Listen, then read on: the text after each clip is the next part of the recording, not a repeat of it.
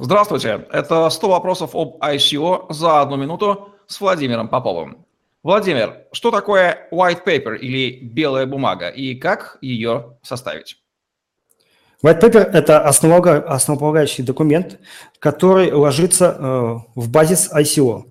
Когда инвестор читает white paper, он понимает э, четыре вещи об ICO. Какова экономика, какова легальная часть, какова дорожная карта и, в общем-то, что заложено технически в данный конкретный документ и, соответственно, в проект.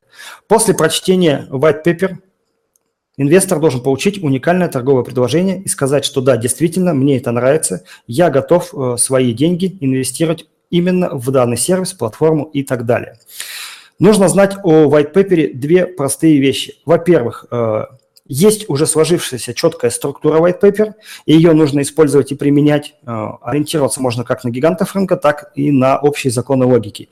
И второе, white paper должна составлена быть, с одной стороны, грамотным, простым языком, с другой стороны, техническое описание должно быть представлено как можно более подробно, потому что это есть та основа, э, из-за которой ICO можно продавать.